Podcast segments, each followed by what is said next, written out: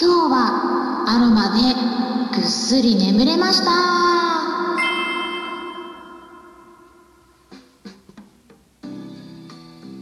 こんにちは。サラホリスティックアニマルクリニックのホリスティック獣医サラです。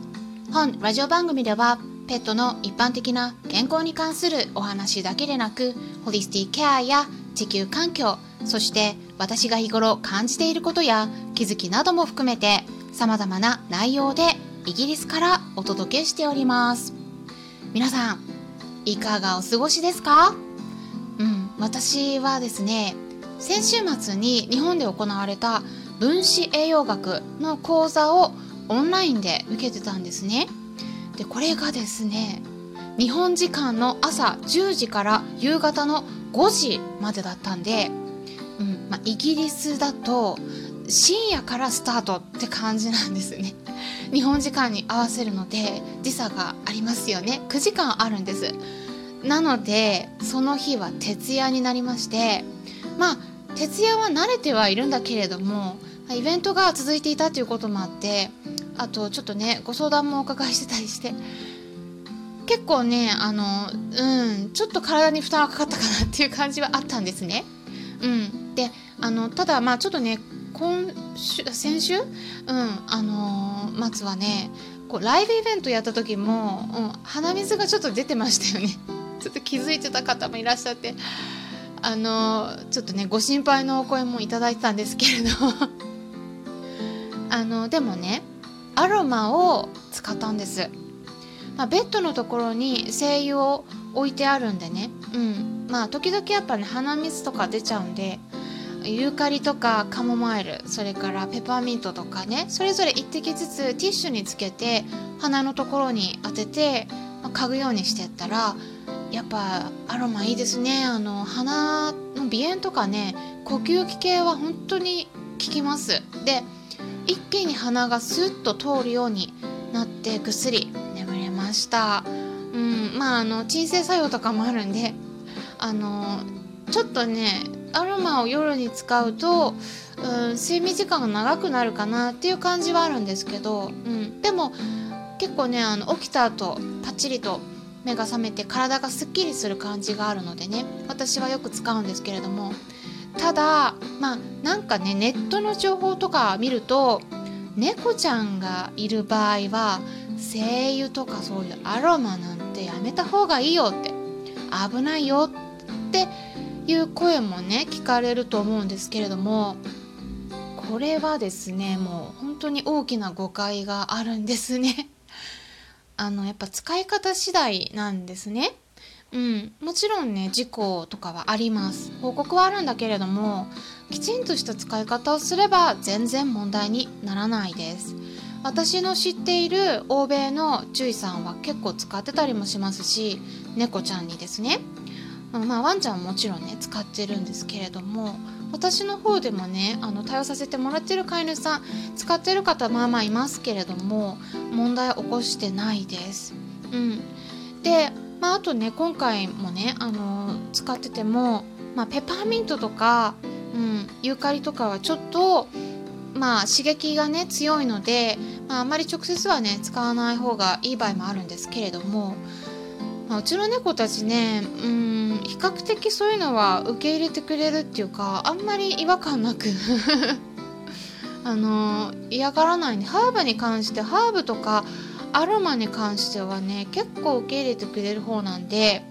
うん、私がね日頃から使っているのもあるかもしれないんですけどまあ嫌だったらね逃げようと思えば逃げ場はいくらでもあるんですね、まあ、ベッドで使ってただけなので。で私の鼻のところにね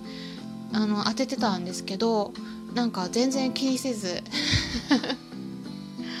一緒にあの入会でねあの一緒にアロマセラピーはいやってたって感じでね。うんあの全然気にしないんですね。ただあのやっぱねあんまりその気づかないうちに肝臓悪くしちゃうリスクはあるので、まあ、あまりねあの毎日はちょっとあのその猫たちにはねあんまりちょっと近づけないようにしたりとかちょっと工夫はやっぱしてます。この辺りはいつかまたお話できればと考えているところです。さてですねはい最初にちょっとねアロマの話したところなんですけれども今回はお知らせをしたいと思います。12月18日の朝9時20分からですね朝活ということではいスタンド FM でコラボライブを行います。で、えお二人なんですねお相手は。はい。でお一人ずつね解説したいとはいご紹介したいと思います。まずですね。福岡にあるキャトルボリーという名前の足つぼ生態のお店でお勤めされていらっしゃる足つぼ師のゆうりさんです。はい。そしてですねもう一人いらっしゃいます。え株式会社 LMC の代表取締役の大木社長さんですねはい大木社長さんは29歳で起業されて、まあ、絶対に失敗すると周りから言われていたんだけれども9年目ということで、うん、ずっとねあの運営きちんとされていらっしゃるということなんですね。で困った時の一手を担う担う会社っていうのをねあのキャッチコピーで運営されていらっしゃるということなんですけれどもね。私たち3人にはいろいろな共通点があります。はい、何でしょうか？って言いますと、まあ、タイトルを見ればねわかるかなと思うんですけど。まずですねヒマラヤのラジオ番組を運営しているということ。それから YouTube のチャンネルも運営しているということ。あとはですね Kindle 本を出版しているっていうことなんですね。はい。まあこの3つが揃っているということでね。はい。でねあの私としては今回このお二人とコラボさせてもらうのが初めてになるのでまずはお二人それぞれの活動について、まあ、それから出版された Kindle 本についてとかまあいろいろとお伺いしていければと考えています。特にですね大木社長さんはなぜかワンちゃんにすごく好かれるという評判の方なんですね。あのこの前ゆうりさんの番組の方でなんかあのカフェに行った時にいつもは人見知りの激しいワンちゃんがいたそうなんですけれどもそんなワンちゃんでも大木社長さんのところにこうねもう一目散に走り寄ってって飼い主さんもびっくりさせたというお話をされていましたのでなんかね私も逆にですねワンちゃんに好かれるにはどうしたらいいのかっていうね はい秘訣なんかもねお伺いできればと思います。まあ、ペットを飼っている方だけではなくて今後 YouTube チャンネルを開設したり Kindle 本を出版してみたいなと思っている方とかそれからあのヒマラヤについて興味のある方などいらっしゃったら是非お気軽にご参加いただければと思います。まあ、それからですね12月12日にオンラインのペット健康相談会行いましたよね。その時ご参加いただいた方々本当にありがとうございました。で Zoom で参加してくださった方にはアンケートをお送りしております。イベントを開催した時はいつもね私アンケートをお送りして、え、回答をいただいているんですね。で皆さんからいただいたご感想とかご意見も考慮して次のイベントをもっと充実させたものにしていけいきたいなと考えているところなんです。ですでにいくつかあ返送してくださった方もいるんですけれどもね、うん、ご協力いただいて本当にありがとうございますあとはアンケートにお答えいただいた場合は当院で開催するこういうイベントとかありますしあとサービスもあるので割引券をお送りしております。はい。ですのでね是非ご回答いただければ嬉しいです。あとはですね、あの、今回は第1部を Zoom で、そして第2部をスタンレー FM の方で開催してたんですけれどもね、その参加者の方の一部から、あの、お一人から、うん、あの、どうしてね、このスタンデー FM の方でやったんですか？と、はい、聞かれたのでね、まあ、あの、ちょっと簡単にお話しできればと思うんですけれども、それはですね、うん、できるだけたくさんの方に参加してもらいたいなと思ったからなんです。まあ、やっぱりですねあの Zoom とかに参加されるような方っていうのはもう意識が高いんですね。ですからそういった飼い主さんに飼われているワンちゃん猫ちゃんなどのペットたちっていうのは、まあ、もちろんね病気がね重かったりして病気の辛さはあるとは思うんですけれどもそれぞれただまあ他のね日本で飼われている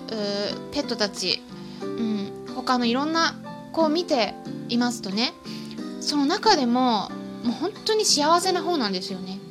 うん、で十分ねやっぱケアされてる方は本当に多いです。うん、だけれども意識が高くてもっともっとねあの長生きしてもらいたいということで、えー、知識をね、うん、得るこう向上心の高い方々ばかりなんですけれどもただ私としてはねあのそういった方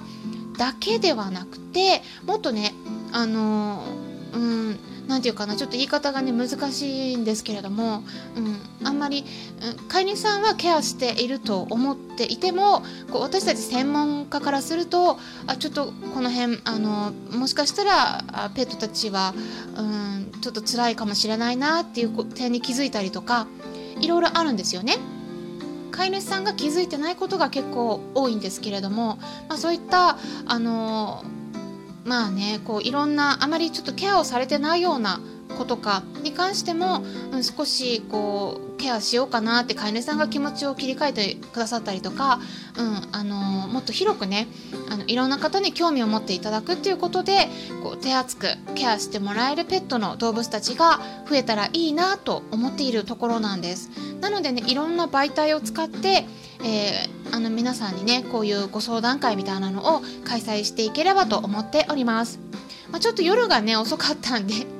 途中で寝てしまった方もねいらっしゃったということなんですけれどもアーカイブ残してますのでぜひそちらもチェックしてみてください。スタンレー FM のラジオ番組になります。概要欄に URL を載せておきますね。今回も最後まで聞いていただきありがとうございました。それではまたお会いしましょう。ホリスティック獣医サラでした。